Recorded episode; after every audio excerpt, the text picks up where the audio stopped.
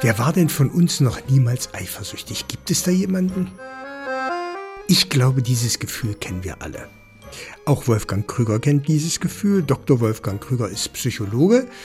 Der kennt es besser wahrscheinlich als wir alle anderen, denn bei ihm sitzen ganz viele Leute, die ganz schwer unter Eifersucht leiden, die Hilfe brauchen, die gar nicht mehr alleine damit zurechtkommen. Ein Mann sitzt mit seiner Frau zusammen und erzählt ihr am Wochenende von seiner Sekretärin. Und die Ehefrau wundert sich, weil normalerweise erzählt er ihr das nicht. Und nach einer halben Stunde erzählt er nochmal was von der Sekretärin und dann wird sie hellhörig. Und am Montag stellt sie fest, er wäscht sich jeden Tag die Haare, was er sonst nicht macht. Er nimmt ab, was ihm schwer fiel. Und er ist gut gelaunt und sie weiß, das liegt nicht an mir. Das sind genau die Geschichten, da beginnt der Zinnober mit der Eifersucht. Da sind wir genau mittendrin im Thema. Und meine Frage ist, warum gibt es denn so etwas wie Eifersucht? Wozu soll das bitte schön gut sein? MDR Wissen. Die großen Fragen in zehn Minuten.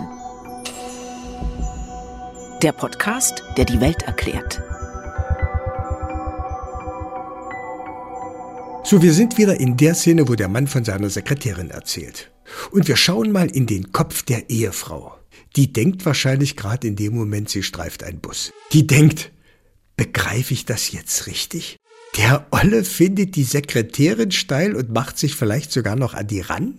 Und was ist eigentlich mit mir? Liebt der mich gar nicht mehr? Bin ich blöd? Wer weiß, wie lange das alles schon gelaufen ist? Wieso habe ich bisher nichts gemerkt? Das Kopfkino schlägt also Purzelbäume. Neben diesem ganzen Vorstellungswahnsinn beginnt der Körper urplötzlich Stresshormone auszuschütten. Dr. Wolfgang Krüger sagt, in dem Moment geht's los. Es ist absoluter Stress. Es ist Stress im Grunde pur, wo ich aufhöre zu denken, wo ich nur noch fühle, wo ich in einem Gefühl bin von Panik. Und deshalb ist Eifersucht auch so schrecklich, weil mich das regelrecht überfluten kann. Ich bin in einem Zustand von Bedürftigkeit. Ich fühle mich abhängig vom anderen. Und insofern ist die Eifersucht eines der schrecklichsten Gefühle, äh, die wir haben.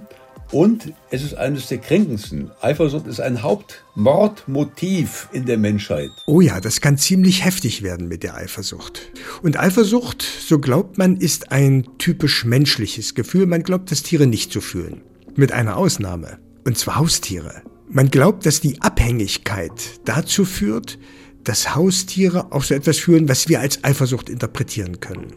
Wenn dieses Gefühl tatsächlich typisch menschlich sein sollte, dann ist die Frage, was will uns denn unser Körper damit sagen? Was bedeutet dieses Gefühl eigentlich? Also Eifersucht ist eine Grundangst mit einem Warnsignal, was für die Aufrechterhaltung von Bindung ungeheuer wichtig ist. Dr. Krüger beschreibt dieses Gefühl also als Warnsignal. Ich interpretiere mal ähnlich wie Hunger oder Durst. Ein Signal, das ein Defizit anzeigt. Ein Signal, das sagt, ey, jetzt musst du handeln, mach was, verändere das bitte. Das ist die Botschaft. Und auch die Science-Influencerin und Psychologin Pia Kabitsch sagt, eigentlich ist Eifersucht super. Die Welt braucht Eifersucht diese gesunde Eifersucht ist halt einfach so dieses wachsame Sein und gucken, was der Partner, die Partnerin so macht und vielleicht auch einfach sich wieder ein bisschen Mühe zu geben und mal zu hinterfragen, okay, was braucht mein Partner, meine Partnerin gerade, was ich ihm oder ihr nicht geben kann? Es gibt verschiedene Theorien zur Herkunft und dem Sinn von Eifersucht. Es gibt so eine biologisch-evolutionäre Begründung, die sagt, die Männer wollen die Nebenbuhler fernhalten mit Eifersucht, damit sie nur ihre eigenen Samen der Dame zur Verfügung stellen und dass kein anderer die Chance bekommt. Somit wollen sie sicherstellen, dass nur die eigenen Gene fortgepflanzt werden. Und bei den Frauen, so glaubt man, äh, wenn es um diese Theorie geht, dass sie vor allem dafür sorgen wollen, den Mann emotional an sich zu binden, um die Versorgung von sich selbst und den Kindern sicherzustellen. Und damit könnte wie so oft ein größerer Sinn, etwas Grundsätzlicheres hinter solchen konkreten Ängsten stecken, wie beispielsweise der Furcht, dass der Mann mit der Sekretärin fremd geht, um also ein klassisches Stereotyp zu bedienen. Psychologe Dr. Krüger hält von solchen biologisch-evolutionären Theorien gar nichts. Eifersucht ist für ihn eher ein sehr individuelles Gefühl. ein individueller Vorgang. Für ihn geht es um Liebesverlust. Es geht darum, dass man das Gefühl hat, ausgeschlossen zu werden aus einer Beziehung, die einem Halt und Sinn gegeben hat im Leben. Und jetzt kommt was ganz Essentielles. Wir spüren bei Eifersucht die Gefahr, das zu verlieren, was uns Menschen am aller, aller wichtigsten ist, nämlich Liebe, Anerkennung, Halt, Geborgenheit und soziale Bindung. Wir sind darauf angewiesen, dass wir mit anderen Menschen enge, verlässliche Kontakte und Beziehungen haben. Und deshalb gibt es seit Menschengedenken Deshalb auch Kain und Abel, Bibel, gibt es im Grunde Eifersucht. Ich habe jetzt gerade wieder die Szene am Anfang vor Augen, als der Herr von seiner Sekretärin erzählt, in dem Kontext, dass er sich jeden Morgen die Haare wäscht und plötzlich abnimmt. Die unwahrscheinlichste aller Möglichkeiten ist dabei, dass die Dame zuhört und dass in ihr gar nichts passiert, dass sie völlig reglos bleibt, dass sie keine Emotionen hat. Viel wahrscheinlicher ist, dass sie gleich austickt, dass sie ihm den Kaffee über den Latz kippt und schreit, du Schwein hast mich betrogen. Also das volle Programm. Eine andere Variante ist, sie könnte denken, ha mein Lieber, was du kannst, kann ich schon lange. Oder sie könnte, und das ist auch nicht ganz unwahrscheinlich, sie könnte denken, ich gehe der Sache mal auf den Grund. Ich gucke mal in sein Handy und spioniere ihm nach. Auch das soll es ja geben. Und dann kommt wahrscheinlich die schlimmste Variante von allen. Der, der das erfährt, der bricht zusammen ist zu nichts mehr in der Lage, der ist völlig außer Betrieb. Aber bei allen diesen Reaktionen würde jetzt die Eifersucht rufen, wenn sie denn rufen könnte, hey, ihr missbraucht mich, dafür bin ich als Warnsignal gar nicht da, ich will doch die Beziehung retten. Das ist doch meine Aufgabe. Die Eifersucht, die hier entsteht, könnte mir helfen als ein Warnsignal, was mir sagt, du musst dich mehr um deine Ehe kümmern, also man muss gucken, mehr Gespräche zu haben, Hand in Hand spazieren gehen, äh, mehr miteinander ins Bett gehen, Anerkennung zu geben. Ja, wenn ich das nicht täte, kann es mir passieren, der andere geht mir verloren, ohne dass ich das irgendwo mitkriege. Das hört sich doch richtig gut an. Und das klingt so, als ob eine Prise Eifersucht genau das wäre, was viele Beziehungen eigentlich bräuchten. Aber Eifersucht wird oft unter einem ganz anderen Blickwinkel gesehen. Nicht als Chance, nicht als Salz in der Suppe, sondern in der Regel wird Eifersucht als Qual empfunden, als Folter. Wir fühlen uns hilflos, kläglich, klein. Eifersucht empfinden wir als unerträgliches Gefühl der Machtlosigkeit. Die Liebe, die Aufmerksamkeit eines anderen Menschen zu verlieren, das scheint fast schlimmer, kränkender, verletzender, schmerzhafter, als wenn der Mensch einfach nicht mehr da wäre. Das ist verrückt, oder? Wie verheerend dieses Gefühl ist, gibt möglicherweise die Wortbedeutung wieder. Ei bedeutet indoeuropäisch Feuer. Althochdeutsch bedeutet Eifer, bitter oder Sucht, ich weiß nicht, wie man das genau ausspricht, bedeutet Krankheit oder Seuche. Wir sprechen ja also von dem Zustand, den unsere Vorfahren als brennende Seuche oder bittere Krankheit bezeichnet haben. Krüger hat ja auch davon gesprochen, dass der Verstand aussetzt, dass wir aus Eifersucht morden. Oder Heinrich Heine hat den Papagei seiner Frau vergiftet, weil er das Gefühl hatte, dass seine Frau eine so innige Beziehung hatte, dass er dabei etwas, etwas zu kurz kam. Uiuiui, da war der Olle Heine wahrscheinlich tatsächlich komplett durch den Wind. Aber das sind genau diese Fälle, wo wir Eifersucht wahrnehmen. Das sind die Fälle, über die man redet und wo man sagt, genau das ist typisch Eifersucht. Da, wo Eifersucht eher moderat bleibt, wo man nicht den Verstand verliert, wo es nicht zur Verzweiflung führt, diese Fälle nehmen wir in der Regel gar nicht so wahr. Eifersucht ist eben nicht nur furchtbar.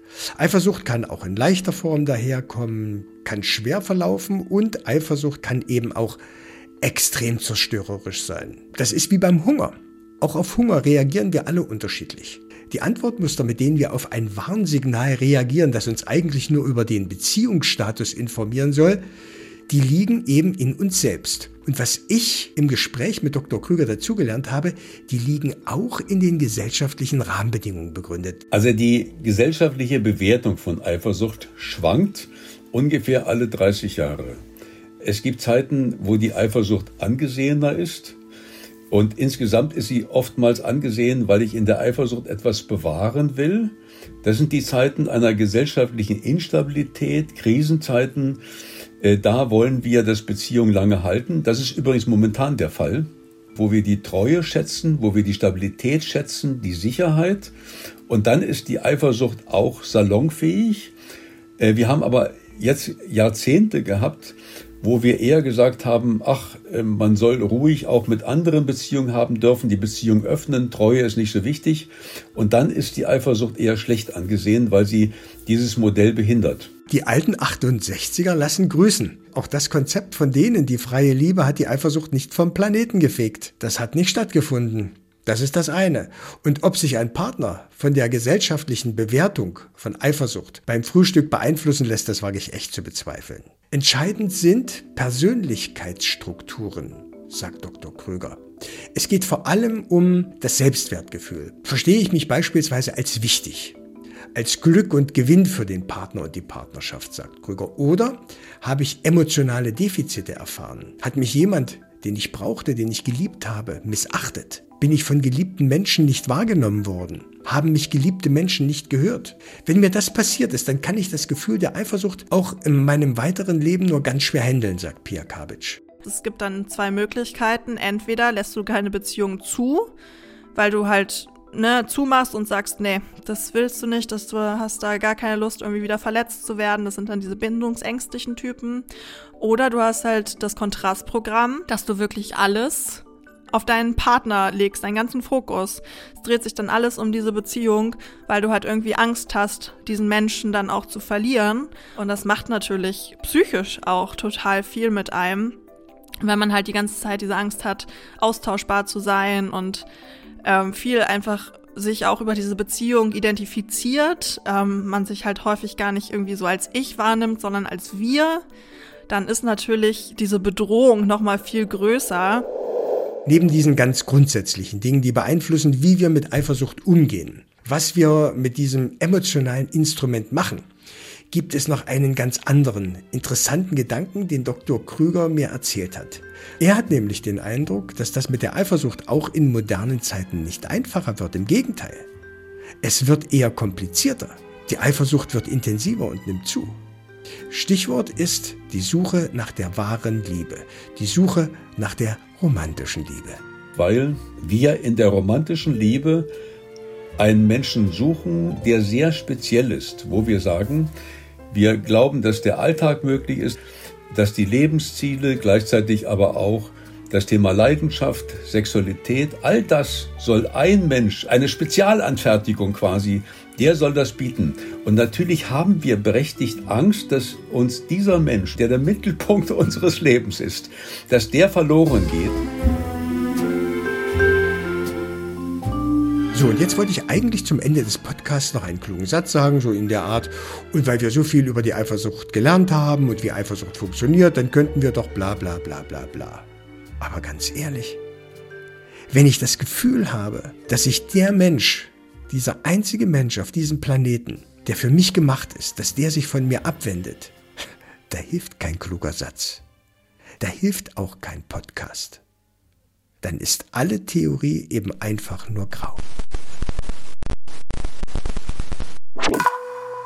Die großen Fragen in zehn Minuten. Ein MDR Wissen Podcast von und mit Carsten Möbius. Redaktion Maurice Demand. Produktion Evelina Badowska.